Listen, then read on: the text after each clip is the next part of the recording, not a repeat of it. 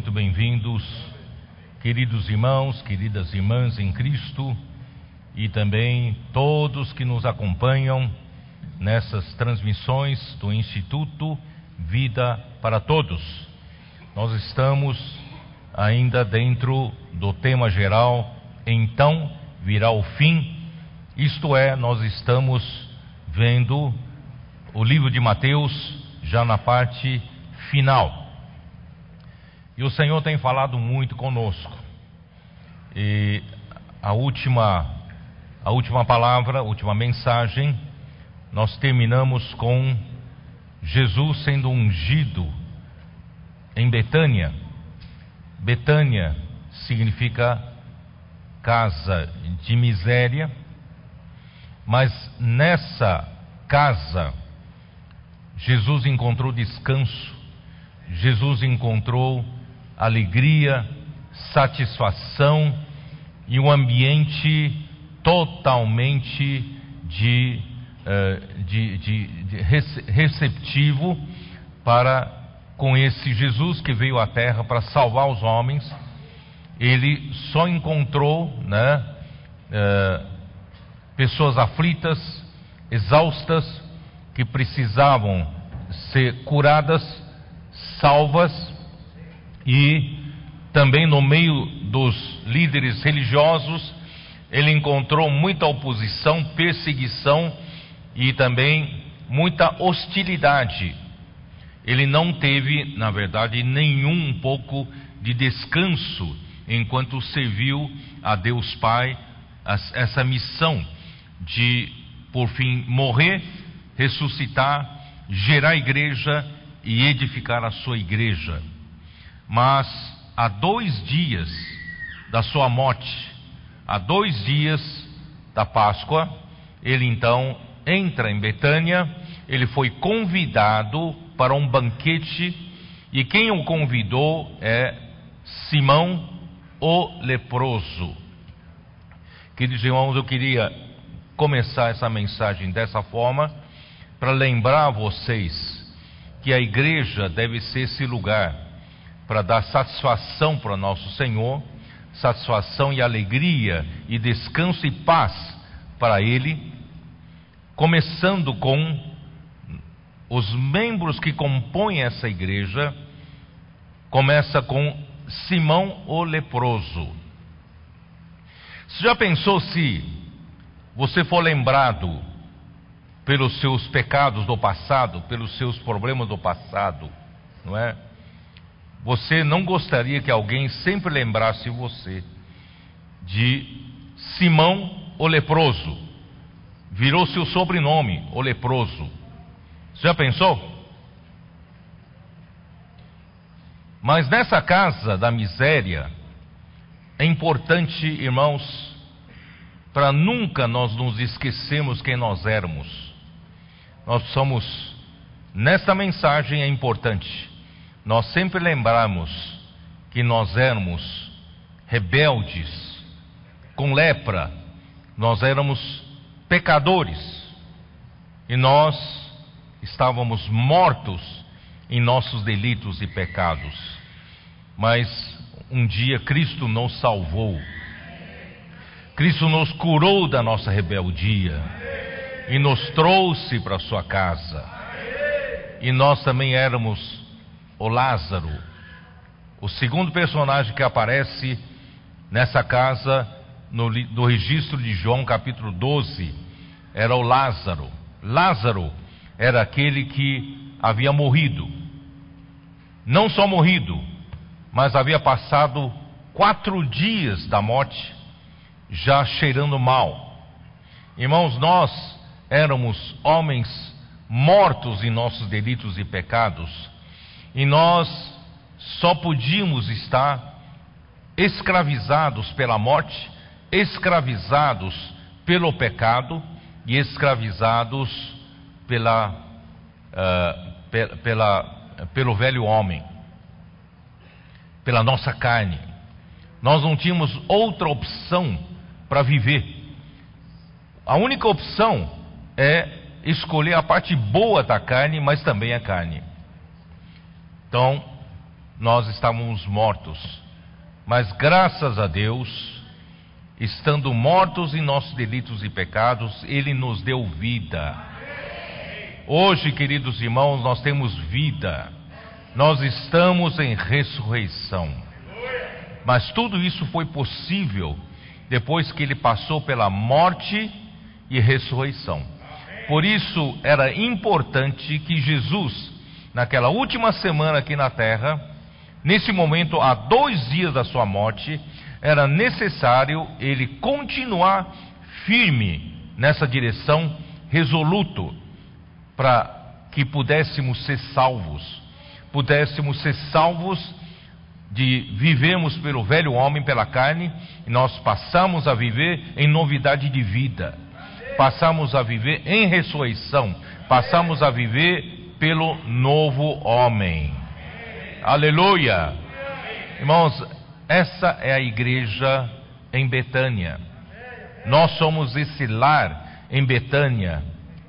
Nós não temos, irmãos, nada que nos gabarmos Infelizmente eu vejo alguns irmãos salvos pelo Senhor, entra para a vida da igreja, ganha algum destaque, tem algum resultado, algum sucesso e acaba se tornando arrogante, achando que tem que ter uma voz ativa na igreja, as suas opiniões têm que ser, têm que ser ouvidas.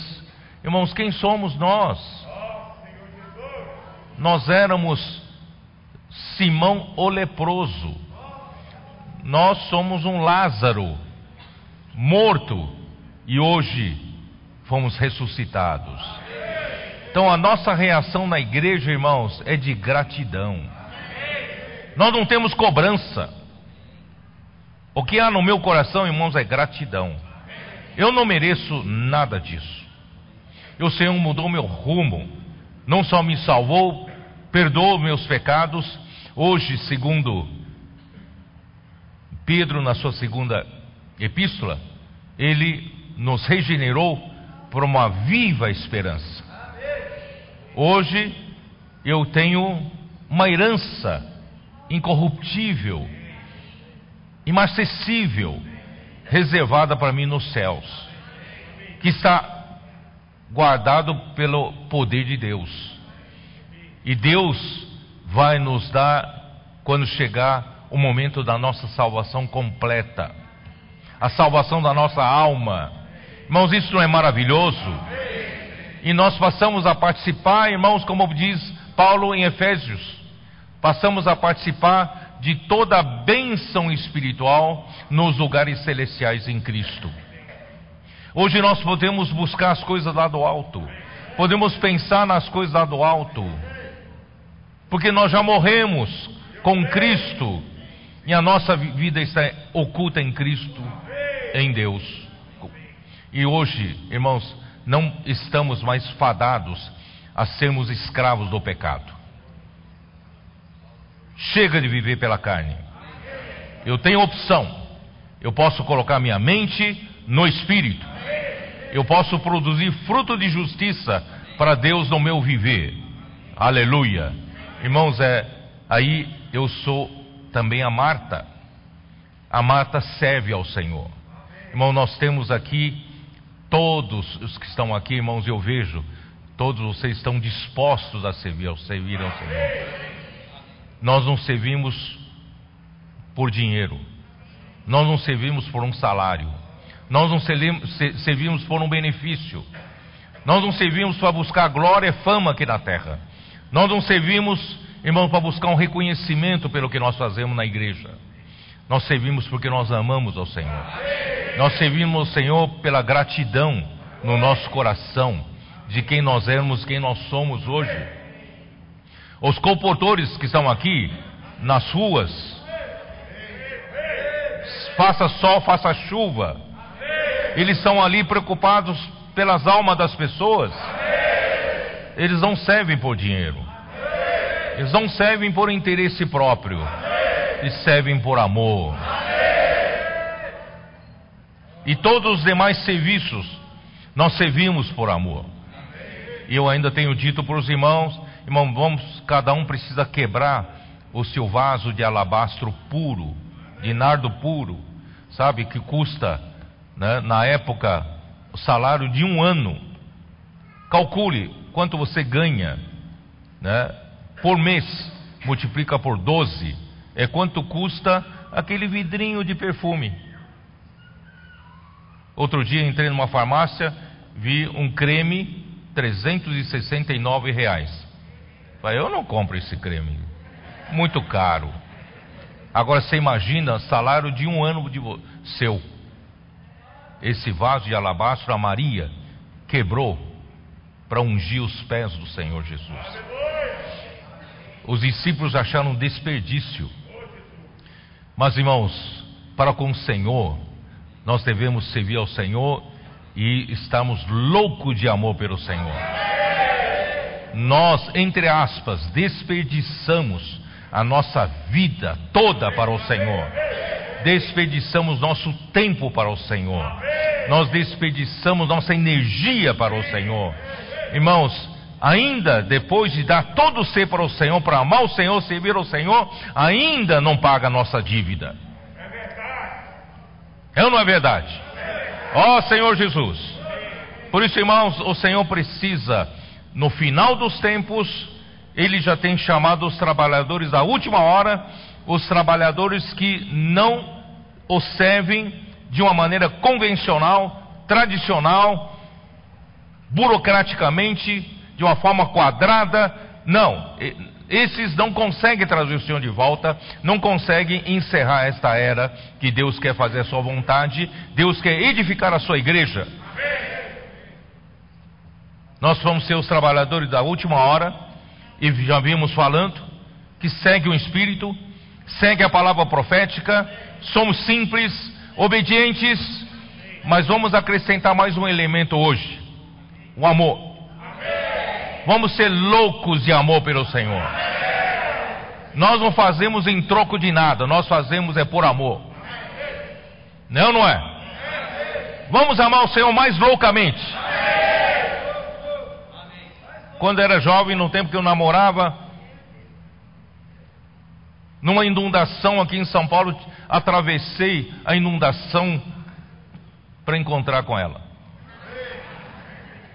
Todo molhado. O que não se faz por amor?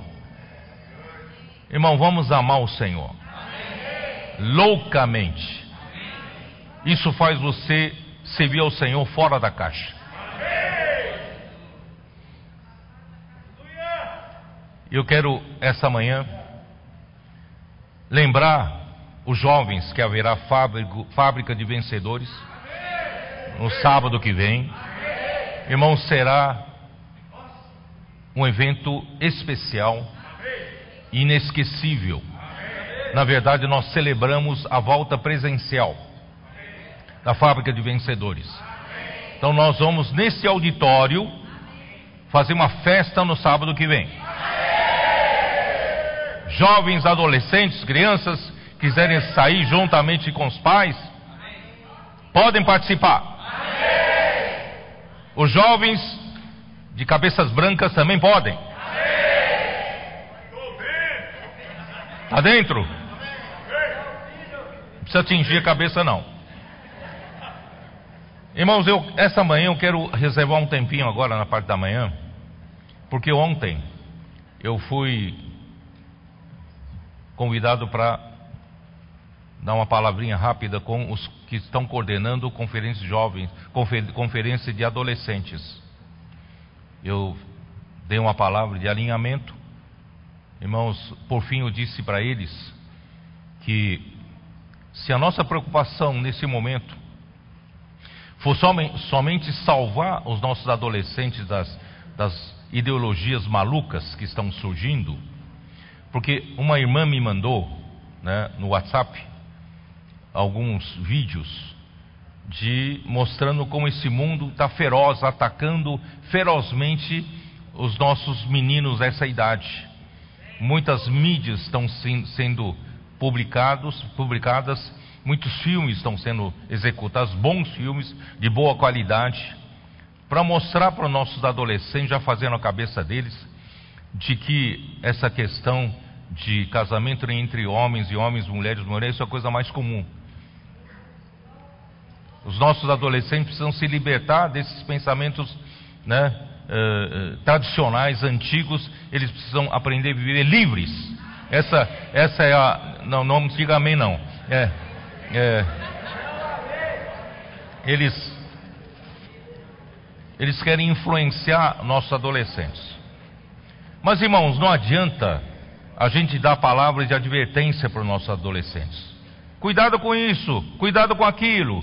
Eles podem ouvir você na hora da conferência, mas amanhã a pressão do dia a dia é muito grande. E o medo de ser rejeitado pelo grupo é muito grande. Então a pressão vai fazer o sucumbir. Vai chegar um dia, vai ficar tarde quando você quiser acudi-lo. Por isso, irmãos, não, vá, não, não, não, não, não basta apenas com palavra advertir. Não precisam fazer essas, esses adolescentes terem uma experiência viva com o Senhor. Precisam levar um choque espiritual. Quando se leva um choque espiritual, irmãos, a vida muda. Aí a palavra entra. Nós passamos tantos anos na vida da igreja, irmãos, sem sair para pregar evangelho, sem sair para cuidar das pessoas, só ouvindo mensagem, mensagem, mensagem, mensagens.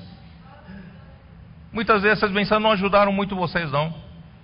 Não transformaram muito vocês, não digo nem um pouco, mas, mas agora que vocês estão praticando pregar evangelho, cuidar das pessoas, fazer comportagem, grupo de, de conectadas, grupo de homem de oração, não é isso? Irmãos, a, a sua vida passou a ser outra. Você passou a amar mais a palavra. É ou não é? Então, os nossos adolescentes também eu tenho um neto que, quando você fala em, em SIAP, vai fazer um, um evento para eles, ele fica maluco. Ele quer participar. Ele quer pregar evangelho. Quer fazer comportagem. Não é? Não despreze, irmãos, irmão, não despreze os meninos.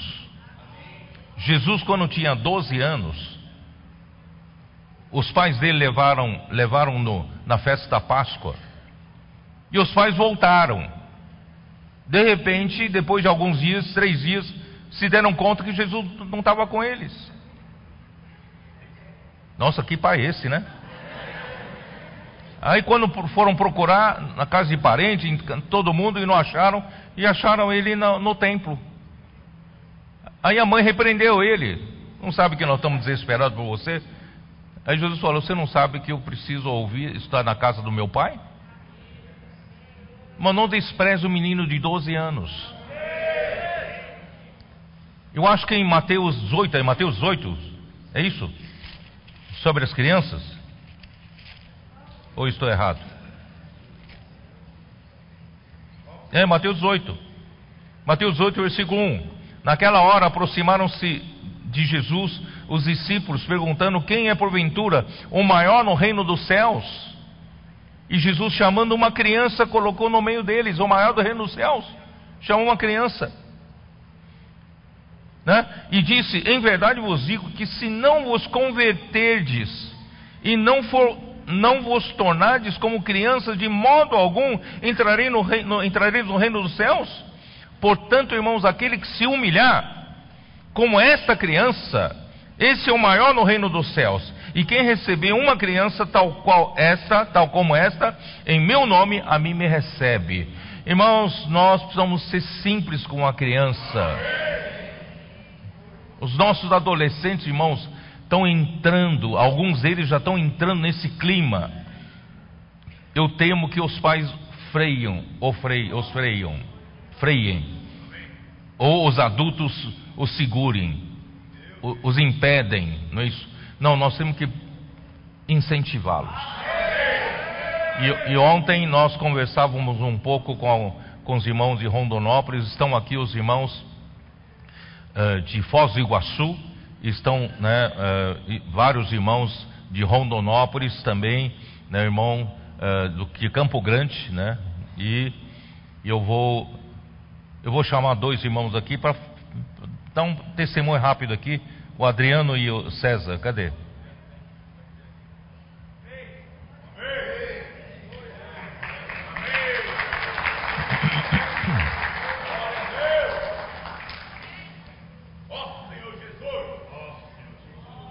César, que está subindo primeiro, ele tem um filho de oito anos. E o Adriano, que vem atrás, tem um filho de 13, né? 13 anos. E o, pode ficar aqui perto de mim, por causa da câmera, não é bom vocês serem gravados. Dá para a câmera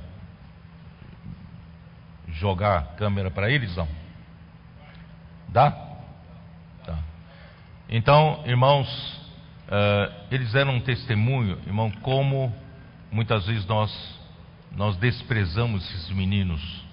Irmãos, esse, o que esses meninos estão fazendo é o que Deus Pai havia prometido ao filho, de que ele daria esses meninos como gotas do orvalho, para formar os exércitos de jovens santos. Isso está em Salmos 110, versículo 3.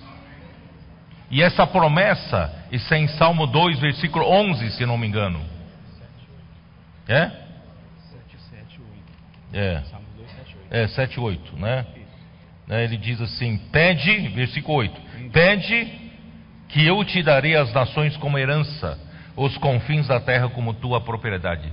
Pediu pro, o pai pediu para o filho: Pede, se você me pedir, eu vou te dar, né? Toda a terra como herança. E aí 110, Salmo 110, então ele vai mostrar como ele vai dar a terra por herança.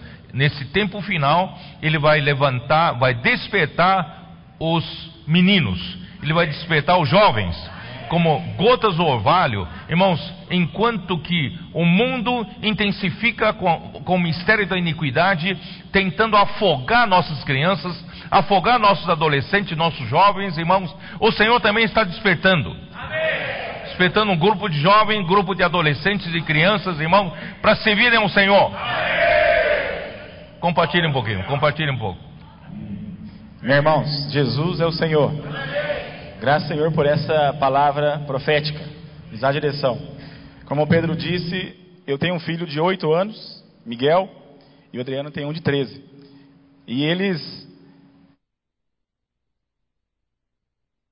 têm temos visto algo diferente neles, né? Eu, principalmente no meu lá em casa.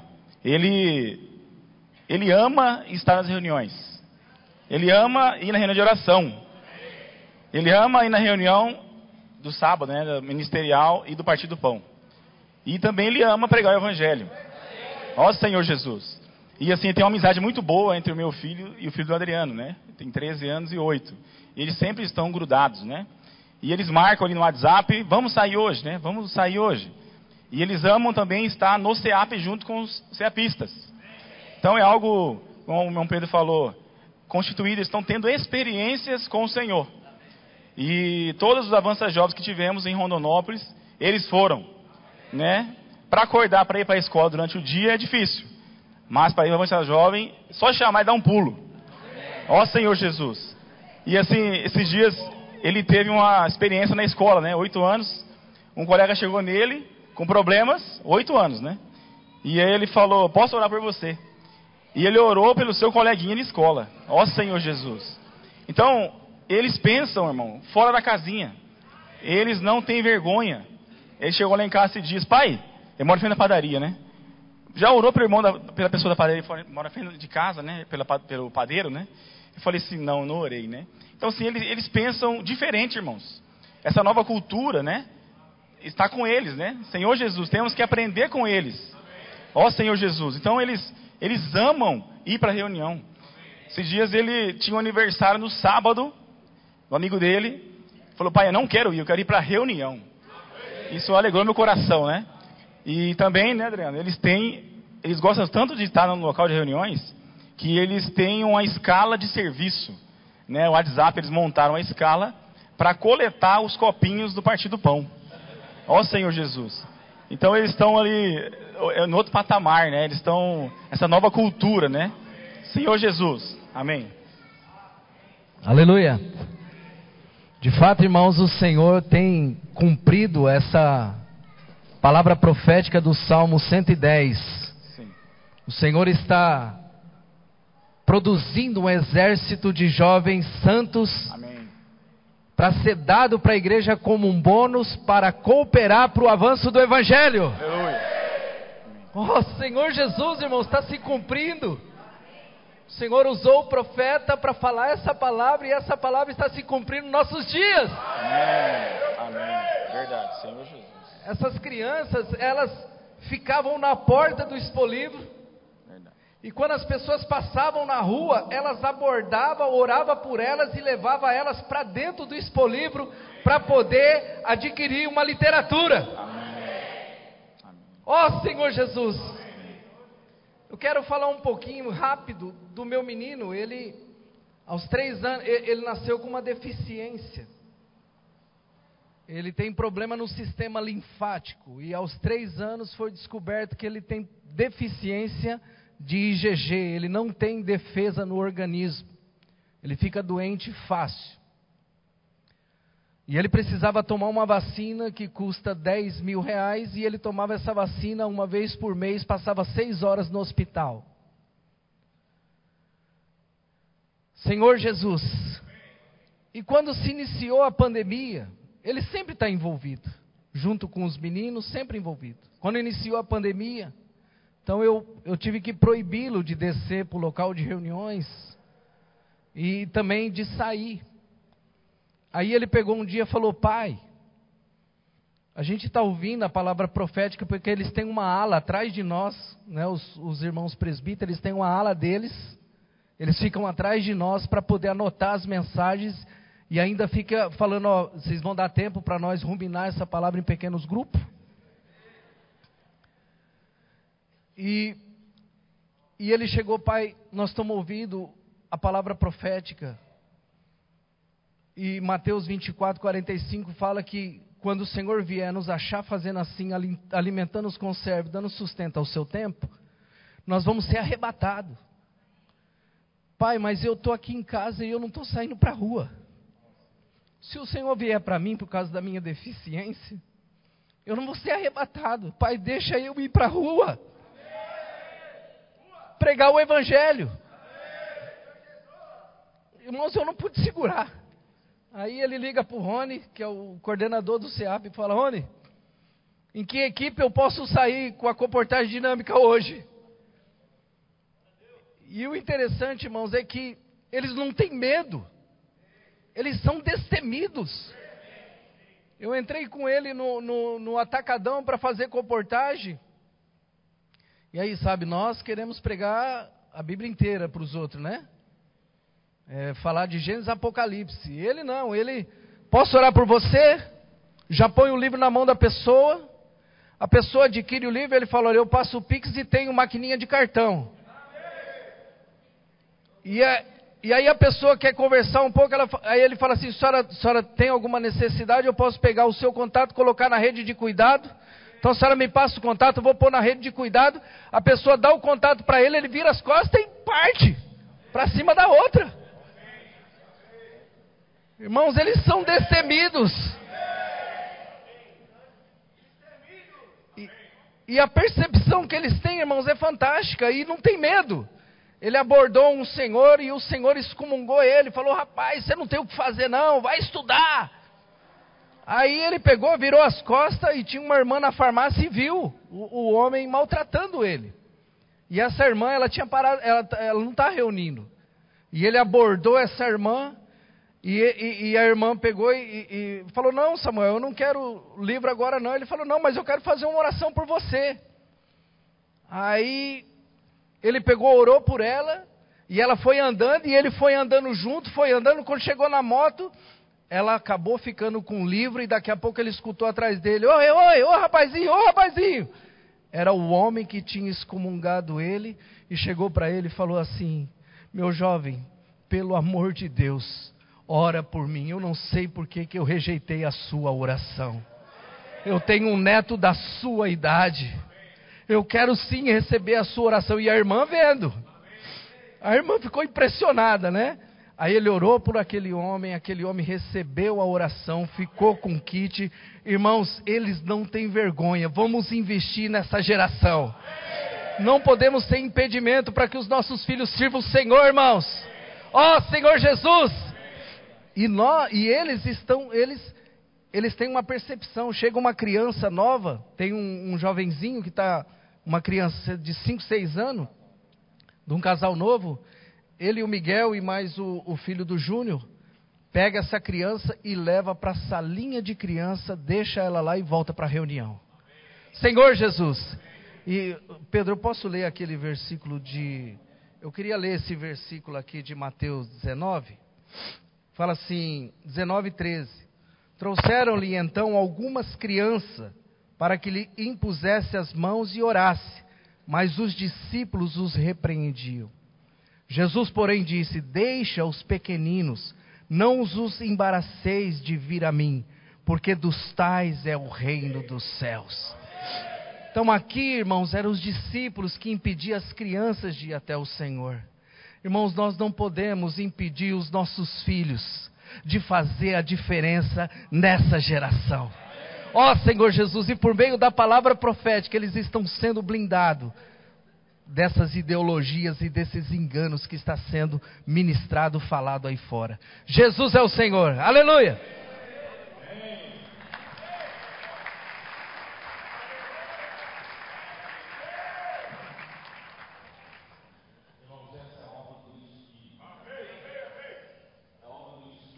Esse momento final. Nós estamos na conclusão dessa era.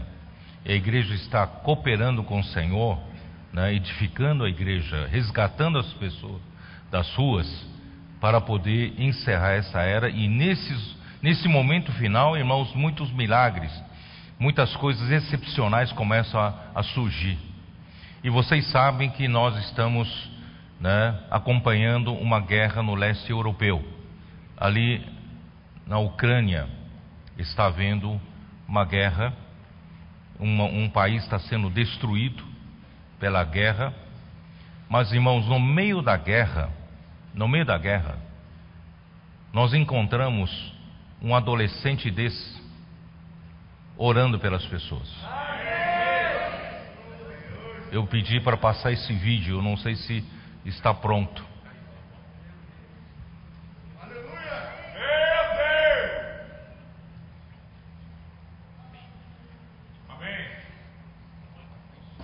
Аудио, аудио. Ти запланував цю зустріч, Господь. Я вірю, Господь. Я знаю, що ти вмирав за нього, страждав, Господь. Я прошу, забери його біль, Господь. Я дякую за нього, Господь. Хай всякий Господь, потяг погоди буде розрушений, во ім'я Ісуса Христа. Крові Христа, хай буде на ньому, Дух Святий, зійди на ньому, во ім'я Ісуса Христа, во ім'я Єшуа. Амінь.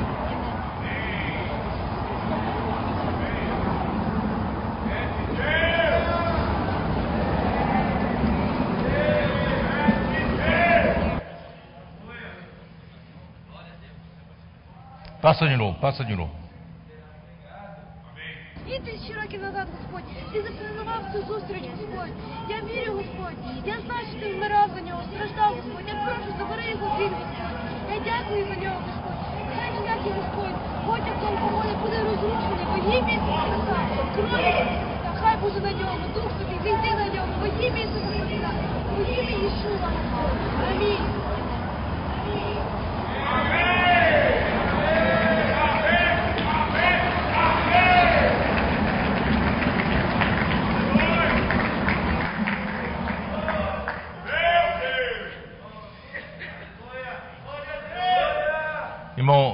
Sete espíritos estão percorrendo toda a terra. Se nós não reagirmos, como diz a Bíblia, até as pedras se levantarão, não é isso? Para louvar o Senhor. E nós não podemos impedir toda essa ação do Espírito, se não nós acompanharmos. Por isso, irmãos, eu quero repetir que os trabalhadores da última hora precisam né, ter não só tudo aquilo, todas as virtudes e qualificações que eu já falei, mas precisamos agora do amor, o amor, fazemos tudo por amor. Nós não fazemos nada em troca de nada, nós fazemos tudo por amor. Vamos nos derramar como loucos de amor pelo Senhor. Em tudo em que servimos, irmão, nós servimos ao Senhor por amor, porque Ele merece. Eu preciso ir para a mensagem de hoje. Estamos na mensagem de número 29. Nós vamos falar da última Páscoa de Jesus. Para que tudo isso fosse possível, irmãos, ter essa vida da igreja maravilhosa, Jesus ainda tinha que morrer. E Jesus ainda tinha que sofrer nas mãos dos principais sacerdotes e escribas, né? e, e ele tinha que ser entregue aos romanos para ser crucificado. E depois, ao terceiro dia, Deus o ressuscitaria. E assim a igreja seria gerada. E a igreja, pela vida de ressurreição, seria edificada. Irmãos, veja como é importante a sua morte e ressurreição. Sem a sua morte e ressurreição, irmãos, não existiria a redenção, não existiria perdão dos pecados. Sem a morte e a ressurreição, irmãos, nós não teríamos como ser nascidos de novo, nascidos como filhos de Deus, receber a vida de Deus dentro de nós e não teríamos como, irmão, nos edificarmos com outras pessoas. Porque a nossa a vida na carne que nós tínhamos era totalmente avessa né, a edificação, de, a relacionamentos. Mas graças a Deus, Deus né, fez com que Cristo morresse por nós, ressuscitasse por nós, para que a igreja fosse gerada e hoje a igreja está sendo edificada. Maravilhoso. Mas para que tudo isso fosse, possível, eu ainda tenho que falar. Jesus tinha de participar da última Páscoa, tá? Última Páscoa. Bom, vamos então para Mateus 26. Mateus 26, depois de relatar o que aconteceu em Betânia, versículo 14. Então, um dos doze, chamado Judas Iscariotes, indo ter com os principais sacerdotes, propôs: Que me quereis dar? E eu vou-lo entregarei e pagaram-lhe trinta moedas de prata. E desse momento em diante buscava ele uma boa ocasião para o entregar. Irmão, se se você está na igreja e não tiver um coração puro, você não tiver uma percepção de que você é um Simão leproso, se você não tiver a sensibilidade de, de, de você perceber que você era um que estava morto, vivendo uma vida totalmente sem nenhum sentido, né? Você não fazia nenhuma um avanço na obra de Deus. E a sua vida era uma vida em carne no velho homem. Mas graças a Deus, Deus então ressuscitou você juntamente com Cristo. E hoje você pode viver, irmãos, nas regiões celestiais com Cristo, no novo homem. Você pode viver no Espírito, produzindo fruto do Espírito, que começa por amor. É amor, bondade, longanimidade, mansidão, domínio próprio, né? Então, irmãos, graças a Deus, e você então se torna uma Marta que serve ao Senhor, sem querer nada em troca, é por amor, e você é aquela Maria que se derrama, paga o preço que for para o Senhor, até desperdício para os outros. Aí, quando esse perfume é derramado, é quebrado, o perfume, a fragrância enche aquela sala. Você sabe que você está nessa sala. Sabia disso? Você está nessa sala, não fisicamente, mas você está nessa sala que está cheia de perfume. E se nós tivermos esse coração correto, os membros dessa igreja tiverem o coração correto de Simão leproso, de Lázaro, de Marta, de Maria, irmãos, as pessoas lá fora vão perceber que nós temos um perfume diferente, nós temos um cheiro diferente. Primeiro, quando as pessoas nos veem, todas as pessoas do mundo, irmãos, sem exceção, cada um luta pelas suas próprias coisas, não é? Luta para ganhar mais dinheiro, para ter mais posse, é ou não é?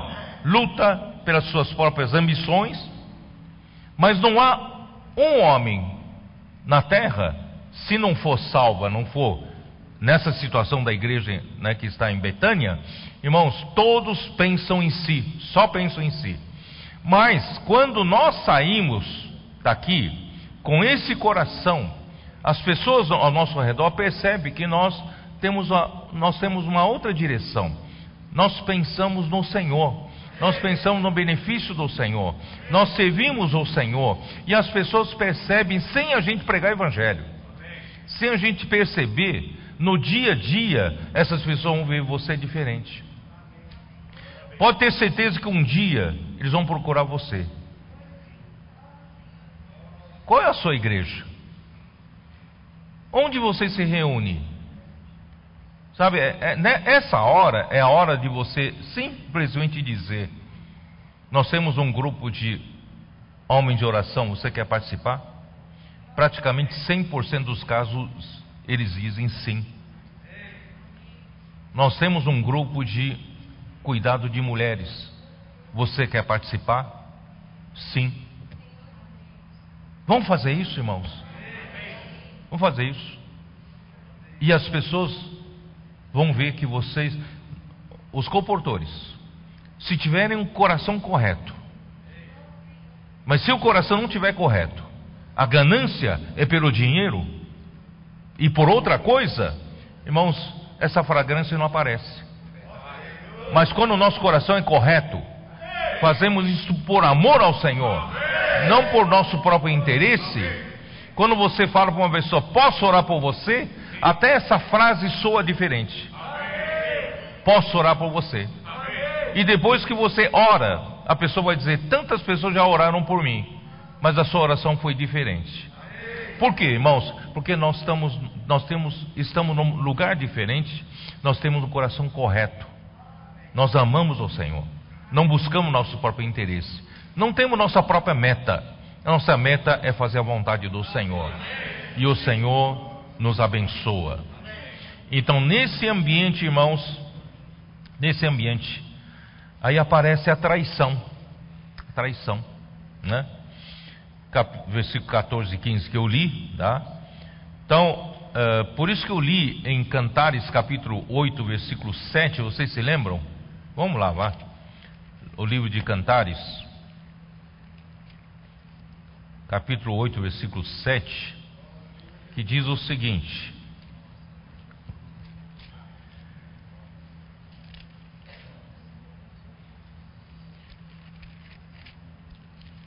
Desculpe que estou conseguindo achar. Pronto, aqui. As muitas águas não poderiam apagar o amor. Irmãos, é esse amor, esse amor que tem que nos motivar. Esse amor que tem que estar queimando dentro de nós, ardendo em nós. Né? As muitas águas não poderiam apagar o amor, nem os rios afogá-lo. Ainda que alguém desse todos os bens da sua casa pelo amor, seria de todo desprezado. Irmãos, esse, esse amor não se vende por dinheiro. Esse amor não se avalia com bens. Esse amor, irmãos, é imensurável. Esse amor é o amor com que Deus nos amou e colocou seu amor dentro de nós. E é com esse amor que nós amamos o Senhor e amamos o próximo. Então, que o Senhor possa, irmãos, a partir de agora, inundar os trabalhadores da última hora com esse amor. Agora, quem ficou medindo o custo de amar o Senhor foram os discípulos, segundo o registro de Mateus 26, e mais especificamente em João 12, foi, o, foi Judas Iscariotes. Né? Então, irmãos, Judas Iscariotes traiu Jesus por 30 moedas de prata. Ele achou que aquele vaso de alabastro era um desperdício ter a Maria, ter Maria quebrado, né, o vaso e ungido os pés de Jesus, porque valia 300 denários. E agora ele vendeu Jesus, ele que propôs, ele que deu o preço, tá? 30 moedas de prata. 30 moedas de prata, a gente não sabe exatamente quanto é, mas supõe-se que essas moedas são os uh, tetradraquimas. Quer dizer, cada moeda dessa vale quatro dracmas. Então, que é também um shekel de tiro, tiro e sidão, né? Eh, que se aquele tiro dá, vale um tetradracma. E o valor, e também é o valor de um escravo. Êxodo 21, abre a sua Bíblia em Êxodo 21, versículo 32.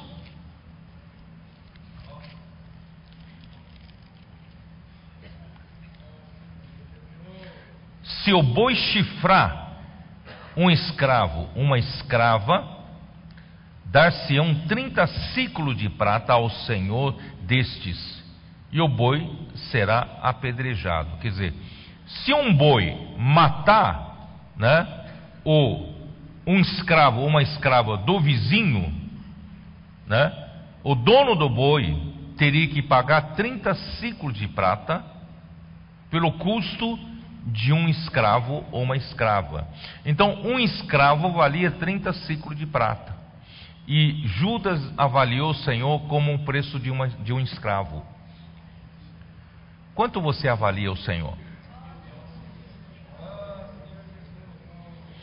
Quanto sabe quanto vale? São 120 dracmas.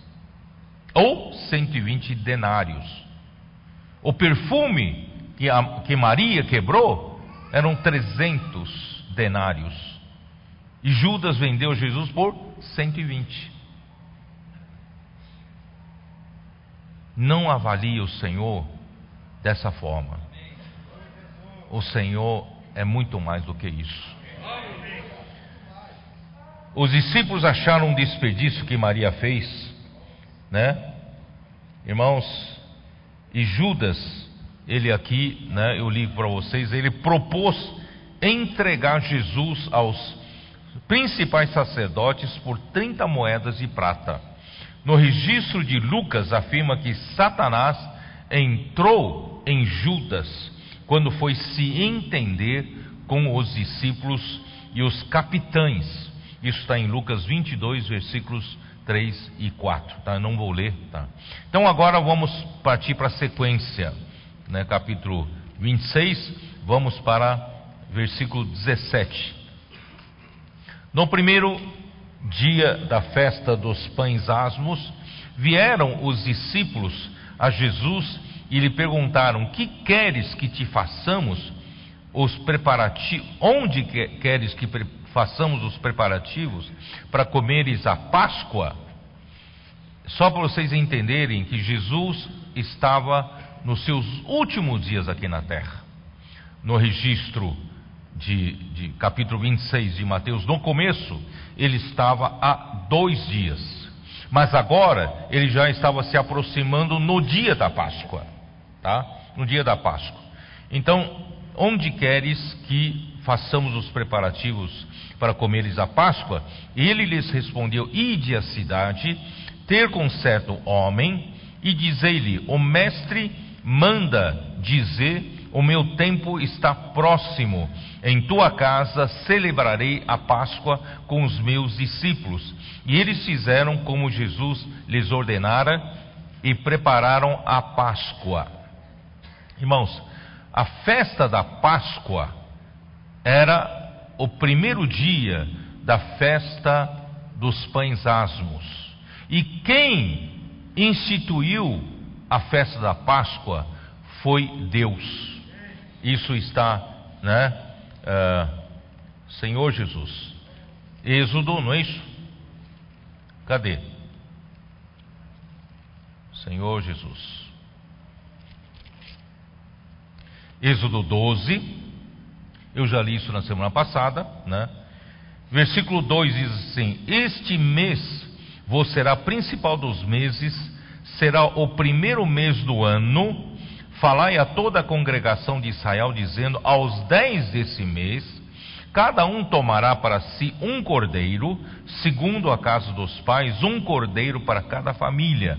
Versículo 5: O cordeiro será sem defeito, macho de um ano, podereis tomar um cordeiro ou um cabrito, os guardareis até o décimo quarto dia, né? Uh, desse mês e todo ajuntamento da congregação de Israel o imolará no crepúsculo da tarde. Quer dizer, o cordeiro é tomado no dia 10 do primeiro mês, não era o primeiro mês, mas Deus fez com que aquele mês chamado mês de Abib se tornasse o primeiro mês, o mês principal para os judeus. Hoje, o mês principal para os judeus é o Abib, é o primeiro mês. E ao ao, ao décimo dia desse mês, eles tinham que tomar um cordeiro de um ano, sem defeito. E esse cordeiro ficaria na casa, reservado na casa dessa, dessa família, até o décimo quarto dia. Tá? E será morto, imolado, no décimo quarto dia, ao crepúsculo da tarde. Então Jesus foi para Jerusalém como esse cordeiro da Páscoa. Ele foi no dia 10 desse mês em Jerusalém para ser examinado se havia algum defeito nele. Ninguém achou defeito em Jesus. Os, os sacerdotes, os fariseus, os saduceus, os do, o doutor da lei, não é isso? Ninguém achou um pecado não achou uma falha, não achou, ninguém achou um defeito qualquer, porque ele era o cordeiro da Páscoa. E agora estava chegando no 14 quarto dia. E o 14 quarto dia, irmãos, é a festa da Páscoa. Vamos lá. Versículo 12 ainda de Êxodo 12, porque naquela noite passarei pela terra do Egito, e ferirei na terra do Egito todos os primogênitos, desde os homens até os animais, executarei juízo sobre todos os deuses do Egito, eu sou o Senhor. O sangue vos será por sinal nas casas em que estiverdes, quando eu vir o sangue, passarei por vós, e não haverá entre vós praga destruidora, quando eu feri a terra do Egito, tá?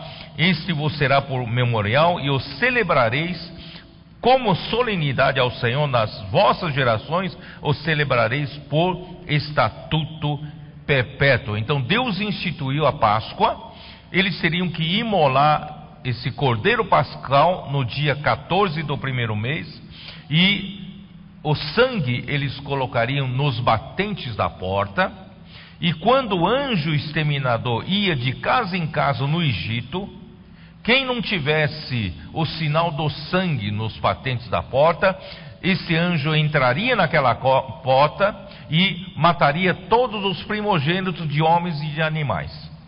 Assim, irmãos, todos os egípcios tiveram seus primogênitos mortos, mas os judeus os seus primogênitos foram salvos pela morte desse cordeiro. Irmãos, isso representa que Cristo é o Cordeiro de Deus que morreu em nosso lugar.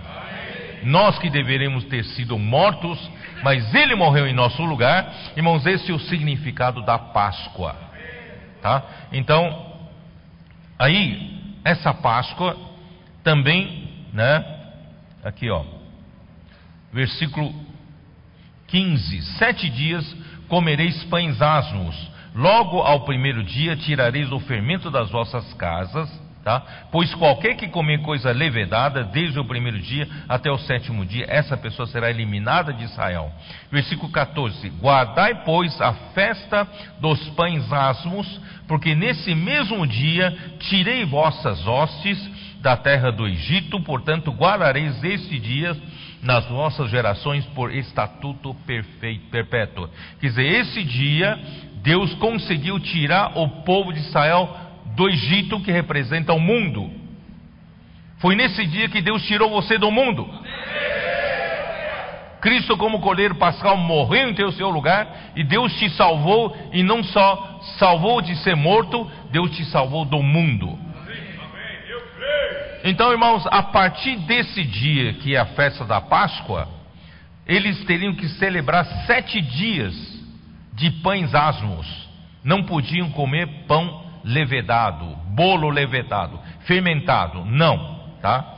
Isso eu vou explicar mais um pouco daqui para frente. Então, nesse mesmo dia, Levítico 23. Senhor Jesus. Levítico 23. 5 e 6.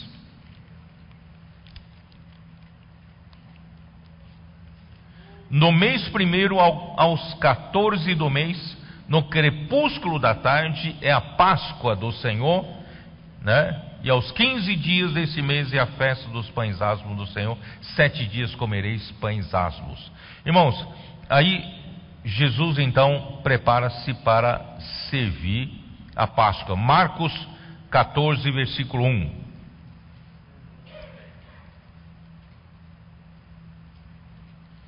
Marcos 14, versículo 1. Dali a dois dias era Páscoa e a festa dos pães asmos, e os principais sacerdotes e os escribas procuravam como prenderiam a traição e o matariam, tá? Pois diziam, não durante a festa, para que não haja tumulto entre o povo, mas eles, pela soberania de Deus, eles mataram Jesus na Páscoa, tá? E também Lucas 22, 1.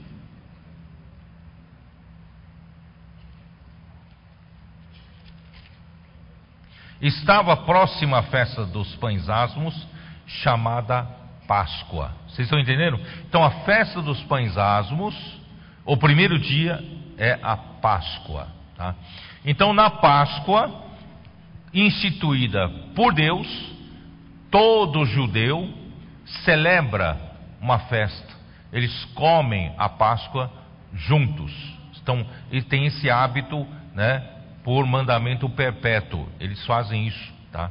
Então Jesus também, ele nasceu, Gálatas fala que ele nasceu de mulher e nasceu sob a lei. Então Jesus estava debaixo ainda né, da lei dos judeus e ele então comeu pela última vez a Páscoa dos judeus, tá? Então vocês vão entender porque eu estou enfatizando isso. Ah, então o cordeiro da Páscoa era imolado no crepúsculo da tarde do dia 14 do primeiro mês do ano. No calendário judaico, o dia começa ao anoitecer. O dia começa com no crepúsculo da tarde. Então, o crepúsculo da tarde é o início de um dia, tá? É o início do dia 14. E no primeiro dia do, do, da festa dos pães asmos, o cordeiro da Páscoa era imolado, tá? Por isso que Marcos 14, 12, dá, dá uma olhada, 14, 12, diz o seguinte: E no primeiro dia da festa dos, dos pães asmos, quando se fazia o sacrifício do cordeiro pascal, Disse-lhe seus discípulos: Onde queres que vamos fazer os preparativos para comeres a Páscoa? Então, aquele dia estava se chegando no dia da festa dos pães asmos, que é a festa da Páscoa. Tá? Então, era exatamente o dia que Jesus seria entregue e seria morto naquele dia, tá bom? Então, Jesus, naquele mesmo dia que começa no crepúsculo da tarde, ele iria ser entregue para morrer, mas antes de fazer tudo isso, ele comeu a última Páscoa dos judeus. A última Páscoa dos judeus, tá? Vamos lá. Uh, vamos voltar para, para Mateus 26. Versículo 20. Chegando à tarde, pôs-se ele à mesa com os doze discípulos Enquanto comiam, declarou Jesus que em verdade vos digo que um dentre vós me trairá. E eles, muitíssimo contristados, começaram um por um a perguntar-lhe: Porventura sou eu, Senhor? E ele respondeu: O que mete comigo a mão no prato, esse me trairá. O filho do homem vai, como está escrito a seu respeito. Quer dizer, está escrito, está profetizado, né? Esse é o, é o destino, esse é o fim. Alguém vai trair. Mas, ai daquele que, por intermédio de quem o filho do homem está sendo traído. Melhor lhe fora não haver nascido. Irmãos, é triste. Às vezes o Senhor, na sua soberania, né, ah, ah, alguém, alguém, mesmo cristãos, né, ah, é, é, é, vamos assim, acaba fazendo uma coisa tão feia quanto a traição, né? Mas isso tudo estava já dentro do arranjo divino de Deus. Então Deus arranjou, você não vai dizer, tá bom, então Deus que arranjou, eu, eu fui azarado que, que foi escolhido para trair Jesus. Não, ai daquele, né? É, você não se isenta de culpa, não. Ai daquele que, que, né, que vai trair Jesus, é melhor que não, não, não, não tenha nascido, tá? Então, irmãos, aí, então Judas que o traía, perguntou: Acaso sou eu, mestre? Respondeu-lhe Jesus: Tu o disseste. Algumas versões, algumas, alguns comentários, como King James atualizada, comenta que talvez essa, esse diálogo tenha sido meio em particular. Talvez os outros discípulos não tenham ouvido, não, não estavam sabendo. Então era uma coisa só entre um e o outro, tá? Aí então aí entra no versículo 26. Tá? Enquanto comiam, tomou Jesus um pão e, abençoando-o, o partiu e o deu aos discípulos, dizendo: Tomai e comei, isto é o meu corpo. Porque eu fiz questão de mostrar para vocês que Jesus estava comendo da última Páscoa como um nascido, um judeu nascido de judeu. Era a última Páscoa. A partir de agora, irmãos, aquela Páscoa dos judeus não fará mais sentido. Porque o verdadeiro Cordeiro Pascal já veio e já morreu. Entendeu? Então, aquela realmente era a última Páscoa. Por isso, irmãos, é bobagem também o cristianismo comemorar a Páscoa. A Páscoa tem que ser comemorada como? Comemorada a partir do versículo 26 a 30 que vocês leram. Essa é a verdadeira Páscoa. Então Jesus, depois de ter comido a Páscoa dos judeus, ele instituiu a ceia do Senhor. A ceia do Senhor veio em substituição da Páscoa dos judeus. Deu para entender não? Então toda aquela bobagem de comprar ovo de chocolate e tal, não, não entra nessa não. Por quê? Porque o Senhor mudou. Mudou a Páscoa que Jesus comeu pela última vez, ali acabou. O cordeiro foi sacrificado. Agora o Senhor institui uma outra festa. Essa outra festa é a ceia do Senhor. É o que nós fazemos domingo de manhã. É o partir do pão. Que que nós, gente, que que, por que, que a gente faz isso? É o Senhor quem mandou fazer, tá? Enquanto comiam, tomou Jesus um pão e, abençoando-o, o partiu e o deu aos discípulos, dizendo: Tomai e comei, isto é o meu corpo. E, e nesse momento, esse corpo aqui, irmãos, é o corpo físico de Jesus. Esse pão que nós partimos, irmãos, representa o corpo físico de Jesus que foi partido por nós. Quando um soldado feriu-lhe com uma lança, foi partido, não foi partido por nós? E o que o, os símbolos que está, estão na, sobre a mesa no partido do pão, nós não temos um pão e um cálice. Quando o pão que representa o corpo físico do Senhor, e o cálice, que representa o sangue derramado por nós, estão separados, indica a morte. Quando o seu corpo estiver separado do seu sangue, você já terá sido morto, não é isso?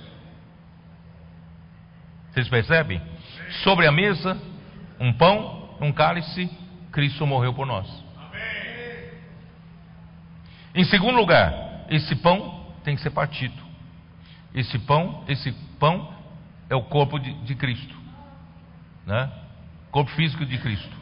Mas quando nós partimos e distribuímos, e cada um de nós participamos desse pão partido, nós nos tornamos o corpo de Cristo.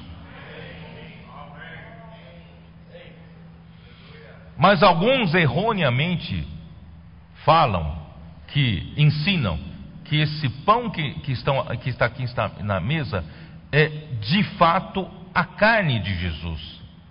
Não, isso é, o, é heresia de transubstancialização. Não é isso. Ele é um símbolo, representa, tá bom? Representa. Mas quando esse pão, comido por nós, partido e comido por nós, porque se não for partido, não temos como comer. Foi partido, nós comemos. E todos nós participamos do mesmo pão. Por isso nós, enquanto muitos, somos unicamente um só pão. Somos um só corpo de Cristo. Agora, esse corpo de Cristo é o corpo místico. Tá? Então, irmãos, graças ao Senhor, é um corpo não é, não é, não é visível, não é coisa, não é coisa física, tá? Então, irmãos, vamos lá, eu vou, vou explicando um pouco, melhor. Ah, Jesus, então, né, é, come a última, a, a última Páscoa e institui a ceia do amor, né, a ceia do, do Senhor. Então, vou dizer assim: nessa festa, nessa festa, o Senhor nos oferece o pão e o cálice, tá? Aqui não diz o pão e o vinho, presta bem atenção, é pão e o cálice, tá? Vocês se lembram do hino que nós cantamos aqui? Que o Senhor, né, é a porção, a porção que coube a Jesus foi a porção da ira, cálice da ira. Mas a porção que cabe a nós é a porção da bênção. Então, quando nós tomamos um cálice, tomamos um, um vaso, um utensílio, um copo, né? significa aqui está uma porção. Uma porção. E, a, e o, o versículo que nós lemos, ele é um fruto da vide. Claro que nas refeições de antigamente, eles tomavam vinho, porque não tinham refrigerante, não tinha né, outra bebida tal, e eles tomavam era vinho. Mas irmãos, a, in, in, in, interessante que a, ali a Bíblia registra como o fruto desse vinho. O Senhor falou assim: Eu não beberei mais o fruto desse da, da vide, até que venha a beber de novo no reino de meu Pai. Então, o que contém aqui, sabe? Tem gente que discute que é vinho, que é suco de uva, não importa, é o fruto da vide. Fruto da vide, tá? Pode ser vinho, pode ser suco de uva. É importante ser o fruto da vide. Mas isso aqui, na verdade, representa, o mais importante é o cálice. O cálice representa a porção. Jesus, vocês ainda vão ver na próxima mensagem, Jesus em Getsemane, ele pediu para o Pai, Pai, se possível, passe de mim esse cálice. Mas não seja como eu quero, mas como tu queres. Irmãos, esse cálice é cálice da amargura, é, é cálice da ira. Não cabe a nós tomarmos. E hoje, nós, o, o, o pão, o cálice que ele entregou para nós tomarmos, irmãos, é o cálice da bênção. Tem o sangue da nova aliança. Tá? Ó Senhor Jesus. Então, que maravilha, né?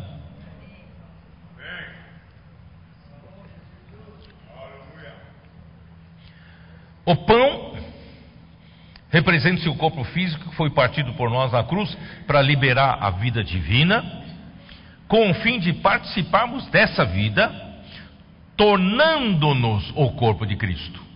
Quando nós participamos da vida, não é de fisicamente comer esse pão, mas se nós, quando nós participarmos da vida que foi partida na cruz, né, uh, por, pela morte de Jesus, nós então participamos o que? Dessa vida tornamos-nos o corpo de Cristo. Né?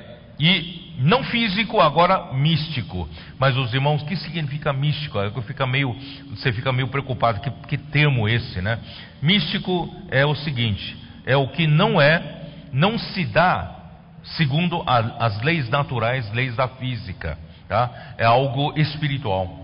Tá? Algo da esfera espiritual. Tá? Então não, não se preocupe com essa palavra mística. Tá? Então Jesus é o pão que desceu do céu, irmãos, João capítulo 6. Dá uma olhada. Quem é esse pão que nós partimos? João 6,33.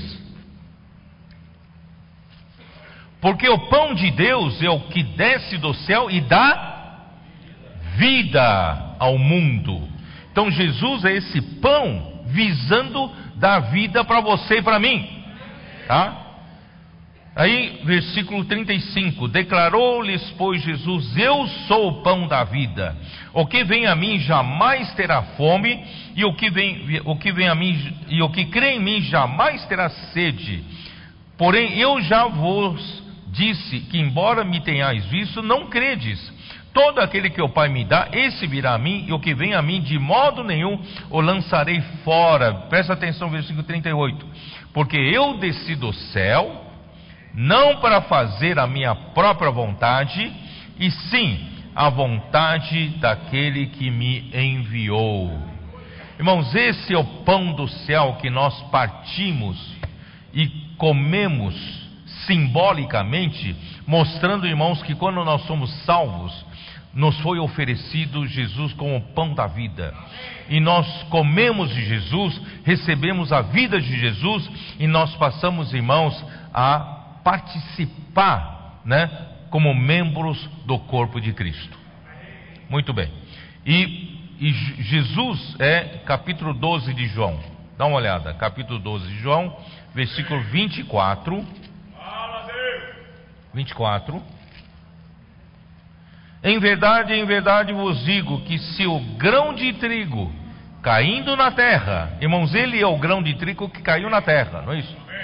Mas se ele se negar e morrer, se quando maltrataram né, a Jesus, ali em Getsemane, maltrataram, os soldados começaram a esbofetear Jesus, né? O, o, o, o Simão, desesperado, cortou a orelha do, do servo do sumo sacerdote, querendo defender Jesus. Irmão, se Jesus, Jesus disse para Pedro: Pedro, se eu quisesse, eu pediria a, a Deus me mandar, acho que quanto? Doze legiões de anjos, né? Legiões de anjos. Eu sei me defender. Eu tenho como me defender. O pai me defenderia. Mas se ele se defendesse, o grão de trigo não teria morrido. Se o grão de trigo não morresse, irmãos, nós permaneceríamos no pecado. Mas graças a Deus, irmãos, esse grão de trigo caiu na terra, se dispôs a morrer. Se não morrer, fica ele só. Mas se morrer, produz muito fruto. Irmãos, esse muito fruto está aqui, ó. Não, não somente nós, mas muitos e muitos que creram no Senhor Jesus, tá? A, a seguir, então, Jesus tomou um cálice e, tendo dado graças, o partiu e disse: Bebei dele todos, porque isto é o meu sangue, o sangue da aliança. Algumas versões traduzem sangue da nova aliança, derramado em favor de muitos, né? Isso, né? Derramado em favor de muitos para remissão de pecados. Se Jesus não derramasse seu sangue, irmãos, nós não teríamos a remissão de pecados, não teríamos o perdão dos nossos pecados. Né? O sangue de Cristo libertou-nos dos nossos pecados. Apocalipse capítulo 1, versículo 5. Dá uma olhada. Apocalipse 1, versículo 5, que diz o quê? E da parte de Jesus Cristo, né? A fiel testemunha, o primogênito dos mortos, né? E o soberano dos reis da terra, aquele que nos ama e pelo seu sangue nos libertou dos nossos pecados. Pelo seu sangue nos libertou dos nossos pecados. Ele realizou a eterna redenção. Hebreus 9, Hebreus 9, versículo 12. Que significa isso, irmãos? Significa que nós não precisamos toda vez que precisamos da remissão, da, do perdão dos pecados, da, da, redenção, trazer um boi, né, trazer um animal para ser morto. Ele realizou a eterna redenção. Né? Hebreus 9, versículo 12. Não por meio de sangue de bodes e de bezerros, mas pelo seu próprio sangue, entrou no Santo dos Santos uma vez por todas tendo obtido a eterna redenção. Aleluia! Ele estabeleceu então o novo pacto, ele estabeleceu a nova aliança, estabeleceu o novo testamento pelo seu sangue. E essa, esse novo testamento, a nova aliança, irmãos, não é mais aliança da letra. 2 Coríntios 3, 6 Senhor Jesus. 2 Coríntios 3, 6.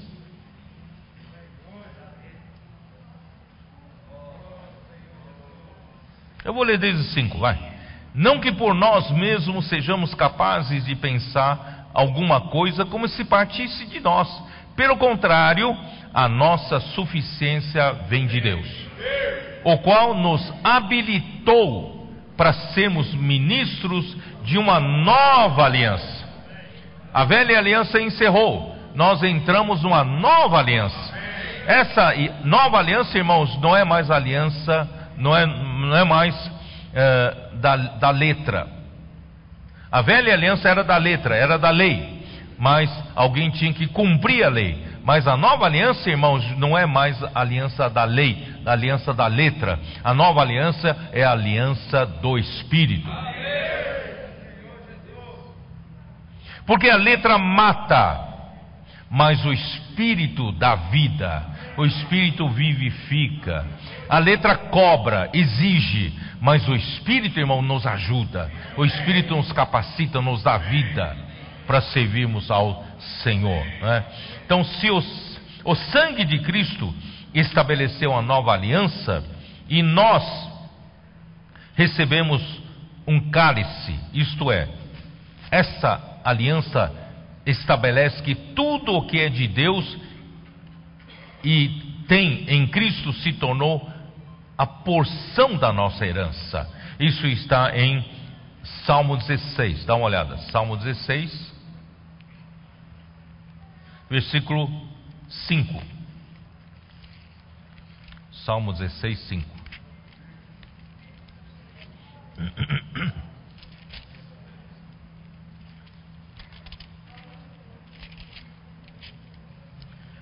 O Senhor é a porção da minha herança e o meu cálice. Então, o cálice é a porção. Mas porção de quê? Porção da minha herança. Por isso, ele é o arrimo da nossa sorte. Nossa, a nossa sorte hoje está definida pelo cálice que nós recebemos, a porção né, da bênção que nós recebemos. Tá? Como pecadores, deveríamos tomar o cálice da ira de Deus, Apocalipse 14, 10. Mas o Senhor o tomou em nosso lugar, João 18, 11. Né? Lembra que eu falei que estão para vocês são capazes de tomar o cálice que eu estou para tomar, tá? E mas nós tomamos o cálice da salvação. Salmo 116. Dá uma olhada em Salmo 116. Ó oh, Senhor Jesus. Com toda, toda essa explicação, irmãos, vocês, vão entender por que, que nós reunimos para partir o pão domingo de manhã. Salmo 116, versículo 13. Tomarei o cálice da salvação e invocarei o nome do Senhor. O cálice, cálice da ira, Jesus tomou por nós, da amargura. mas o, ca, o cálice da bênção nós tomamos para nós. E esse cálice da bênção é o cálice da salvação. É o cálice da nossa salvação. Por isso, irmão, nós estamos aptos para invocar o nome do Senhor. Todo tempo podemos tomar essa porção da salvação. Todo tempo. Ó oh, Senhor Jesus. Nós tomamos um gole da salvação.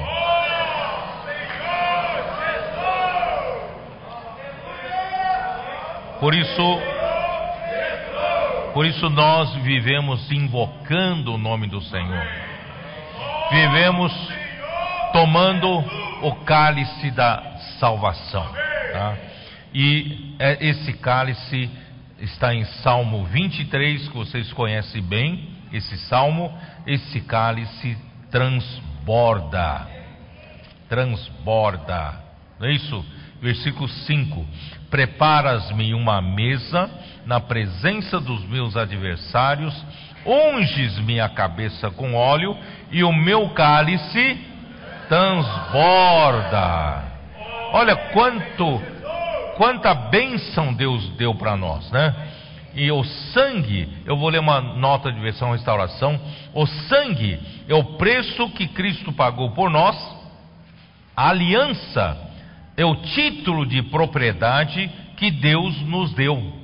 E o cálice é a porção que dele recebemos. Eu não sei se você entendeu, né? O sangue aqui, o sangue de Cristo, representa o preço que ele pagou. Por isso, irmão, dele vale mais do que 300 denários. Vale ou não vale? Esse é o preço que ele pagou. Mas a aliança, ele estabeleceu uma nova aliança. essa nova aliança, irmãos, é o título de propriedade que Deus nos deu. Quer dizer, você hoje tem um título de que essa nova aliança foi estabelecida para você, pelo sangue de Cristo. Deus não pode mais voltar atrás. Você já tem esse título que garante um dia você pode mostrar para Deus: Deus está aqui, ó, meu título. A nova aliança é o, meu, é o título da propriedade. Tá? Deus não pode mais deixar de me dar as bênçãos da nova aliança. E, né, e o cálice é a porção. O cálice é a porção. Porção né, da bênção, porção da salvação Deus me deu. Por isso que eu invocarei o nome do Senhor, porque é a minha porção. Vamos tomar posse da nossa porção invocando o nome do Senhor. Invocar o nome do Senhor não é uma prática religiosa. Invocar o nome do Senhor, irmãos, é tomar posse da porção que Deus nos deu, porção da salvação, e é garantido pela, garantida pela, pela, pelo sangue, pela aliança, nova aliança, não é isso? Ó Senhor Jesus. Então vamos lá, vamos voltar para Mateus 26. Mateus 26, versículo 29 agora, né? Ó Senhor Jesus, e digo-vos que desta hora em diante não beberei deste fruto da videira, até aquele dia em que o hei de beber novo convosco no reino de meu Pai e tendo cantado um hino, saíram para o Monte das Oliveiras. Irmãos, Jesus então celebrou com seus discípulos a última Páscoa dos judeus. E em seguida, ele instituiu a ceia do Senhor, a qual é a realidade da Páscoa. Aquela Páscoa toda que os judeus celebram é sombra. E agora que Cristo morreu como Cordeiro Pascal, né? Agora nós instituímos, Jesus instituiu a ceia. Essa ceia sim que é a verdadeira celebração da festa da Páscoa, tá? E eh, nós vamos celebrar anunciando a sua morte. 1 Coríntios 11. Dá uma olhada. 1 Coríntios 11, versículo 23. Porque eu recebi do Senhor o que também vos entreguei, que o Senhor Jesus, na noite em que foi traído, tomou o pão e, tendo dado graças, o partiu e disse: Isto é o meu corpo que é dado por vós, fazei isto em memória de mim. Por semelhante modo, depois de haver ceado, tomou também o cálice, dizendo: Este cálice é a nova aliança no meu sangue, fazei isto todas as vezes que o beberdes em memória de mim. Irmãos, essa é a festa. O partir do pão é uma festa para nós lembrarmos do Senhor, de tudo que Ele fez por nós. Por isso, irmãos, como não lembrar, quando lembramos do Senhor, como não lembrar que eu sou um Simão leproso? Como não lembrar que eu sou um Lázaro que estava morto e fedendo? E o Senhor me colocou na nova aliança, na aliança do Espírito, hoje estou em ressurreição. Como não lembrar como Marta, irmão, servir ao Senhor é um privilégio. E a Maria se desperdiçando aos olhos dos homens, mas não é desperdício para nós. Tudo que podemos fazer por Jesus, por Deus, irmãos, ainda é insuficiente. Por isso nós amamos o Senhor loucamente. A igreja dos trabalhadores da última hora tem que ser uma igreja louca. Louca, louca de amor pelo Senhor. Não medimos esforços para fazer a vontade do Senhor, para praticar a palavra profética, fazer, trazer né, o reino, edificar a sua igreja. Ó Senhor Jesus. Porque todas as vezes que comer desse pão e beber do cálice anunciar a morte do Senhor até que ele venha. Então nós, todo domingo, estamos aqui, irmãos, estamos anunciando a morte do Senhor. Se o Senhor não tivesse morrido, irmão, eu, você, eu e você não estaríamos aqui. Graças a Deus, nós todo domingo não temos que rememorar, temos que lembrar disso. Isso nos torna humildes. Isso nos torna, irmãos, pessoas com gratidão no coração. Isso nos torna pessoas que amam o Senhor. Porque com o passar do tempo, irmãos, nós podemos tornar tudo isso comum, tudo isso, né, uma coisa corriqueira. Não é. O que Jesus fez por nós, a sua morte e ressurreição, irmão, não é coisa corriqueira. É uma coisa muito grandiosa. Por isso que todo domingo vale a pena a gente lembrar, né? Ó Senhor, diga, né? Aí Jesus então onde eu estou. É, Jesus celebrou com seus discípulos a última, a última Páscoa e em seguida instituiu a ceia do Senhor, né, a qual é a realidade da Páscoa que devemos fazer em sua memória, anunciando a sua morte até a sua segunda vinda. Irmão, nós vamos fazer isso até a volta do Senhor. Então, é, Jesus deu início a essa nova festa em sua memória, em substituição à festa da Páscoa do Antigo Testamento, a qual era para lembrar a salvação de Deus no Egito. Deus salvou o povo de Israel do Egito, né, para ele para o, o povo pertencer a ele como propriedade peculiar. Hoje a mesma coisa. Deus nos tirou do Egito pela verdadeira Páscoa. E hoje nós somos a sua igreja que o ama. Esta é a nova festa preparada pelo Senhor para que a sua igreja se lembre dele e da sua morte redentora que nos deu vida com todas as bênçãos espirituais nas regiões celestiais em Cristo. Isso está em Efésios capítulo 1, versículo 3. Ó Senhor Jesus, que diz o seguinte: Bendito o Deus e Pai de nosso Senhor Jesus Cristo, que tem nos abençoado com toda sorte de bênção espiritual nas regiões celestiais em Cristo, assim como nos escolheu nele antes da fundação do mundo, para sermos santos e irrepreensíveis perante Ele em amor. Não vou, não vou continuar lendo, né? Importante, irmãos, olha só quanta bênção nós recebemos, né? E, e nessa festa, irmãos,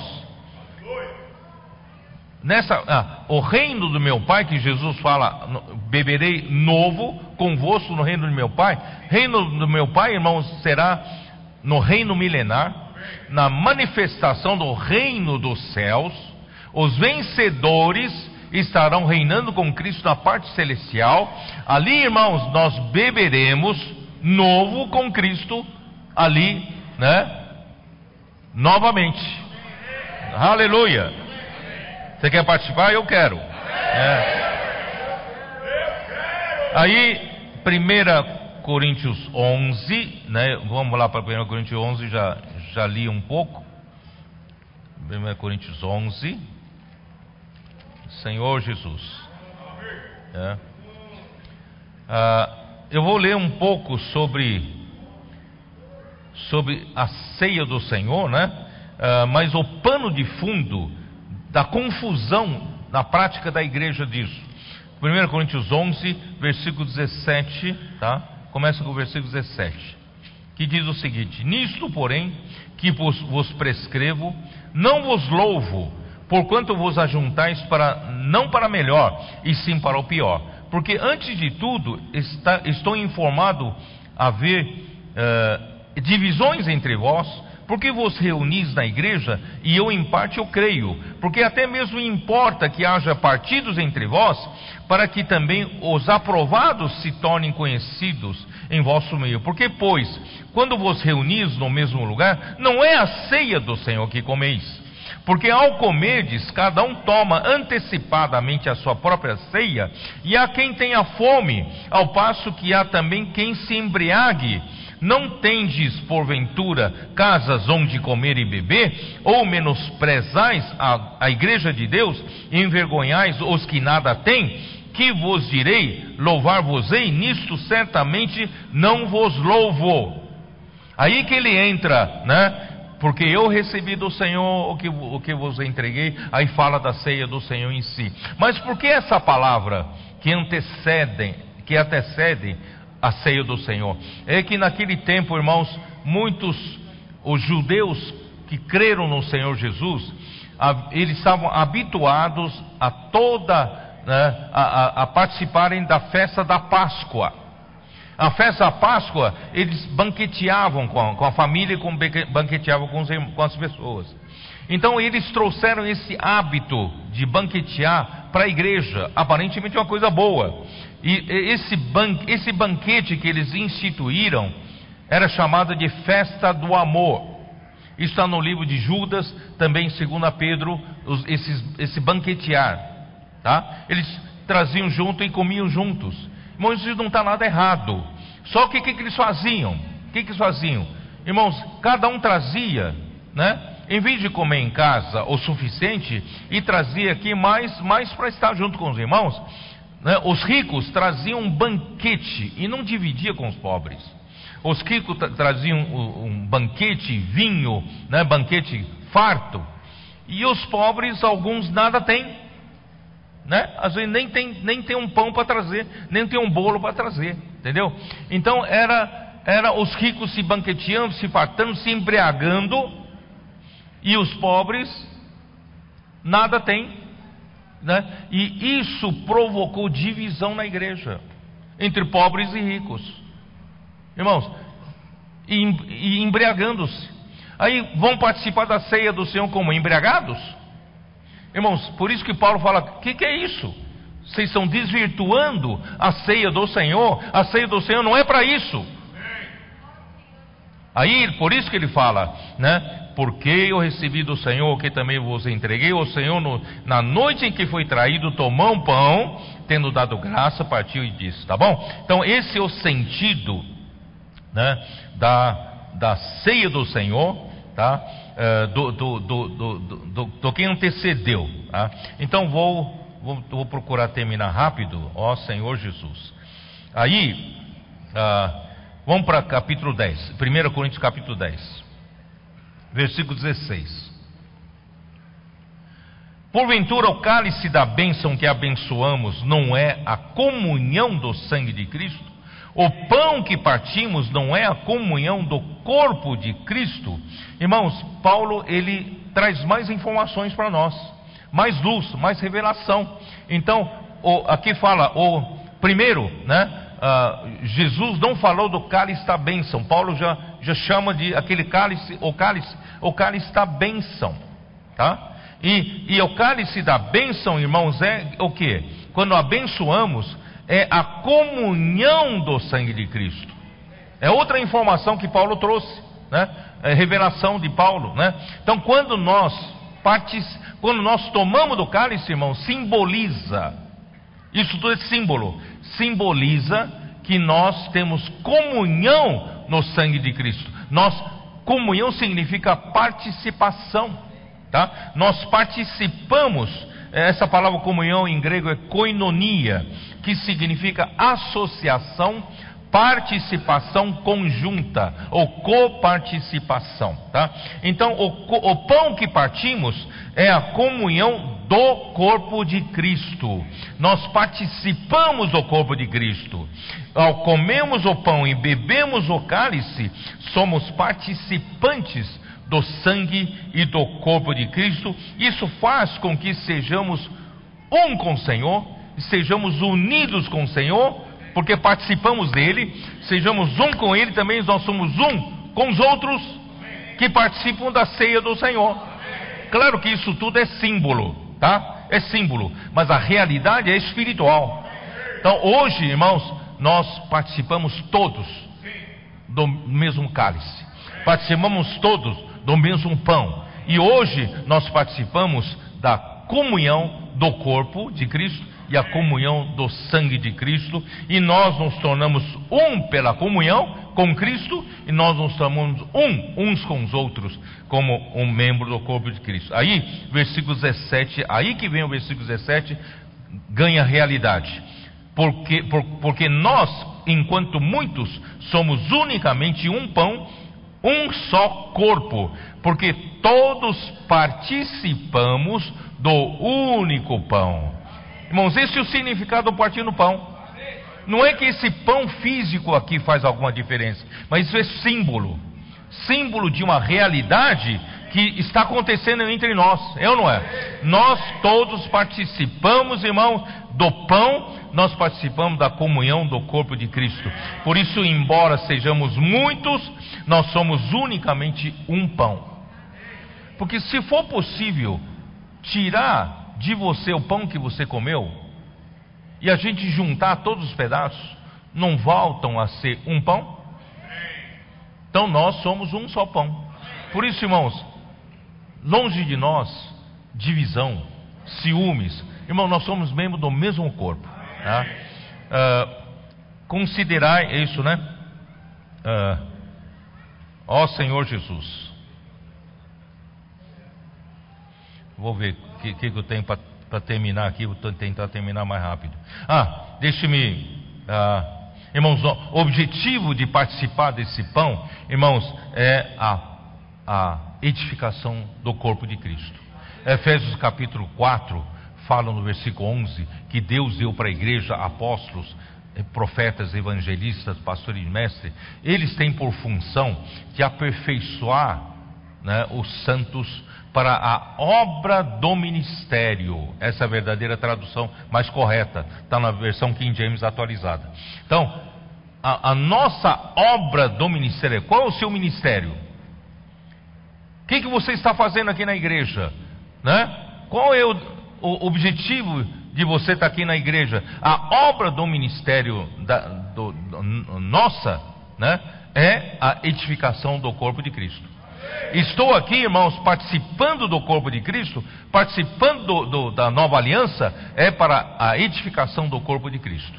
Isso também está em Mateus 16, 18. Jesus disse: Eu sou o Cristo, o Filho do Deus vivo, mas eu edificarei a minha igreja sobre essa rocha. Né? E as portas do Hades não prevalecerão contra ela. Esse é o objetivo final de tudo isso. Nós estamos aqui é para isso. Por isso, irmãos, no início da vida da igreja, eles partiam pão de dia em dia. Isso está em Atos dos Apóstolos, capítulo 2, versículo 46. Vamos ler rapidamente, para eu conseguir terminar. Né?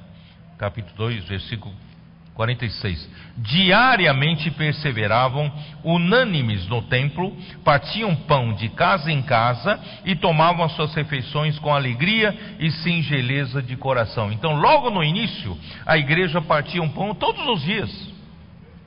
O partido do pão era todos os dias e partiam de casa em casa, tá? Mas eu vou mostrar para vocês ah, em, em Atos uh, em Atos 20, versículos 6 e 7. Atos 20, versículos 6 e 7.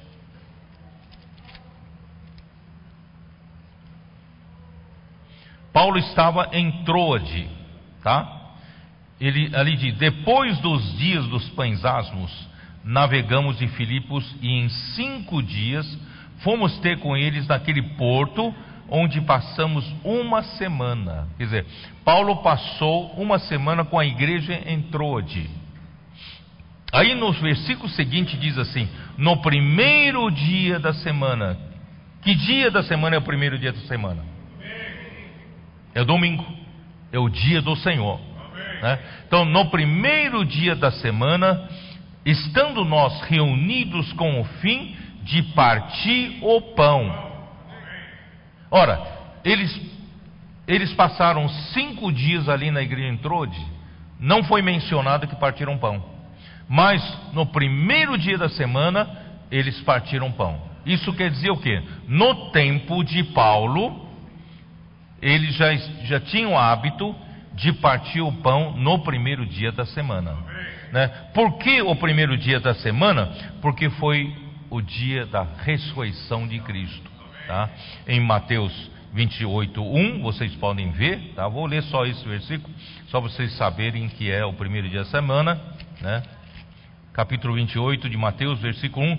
Ao findar do sábado, ao entrar no primeiro dia da semana. Irmãos, o primeiro dia da semana, Jesus, ele ressuscitou. Esse dia passou a ser dia do Senhor. Então, o primeiro dia é o dia né, em que Paulo, na época dele, partia um pão. Tá? O dia se tornou o dia do Senhor, porque em Apocalipse 1, versículo 10, chama do dia do Senhor. Dá uma olhada. Apocalipse 1, versículo 10.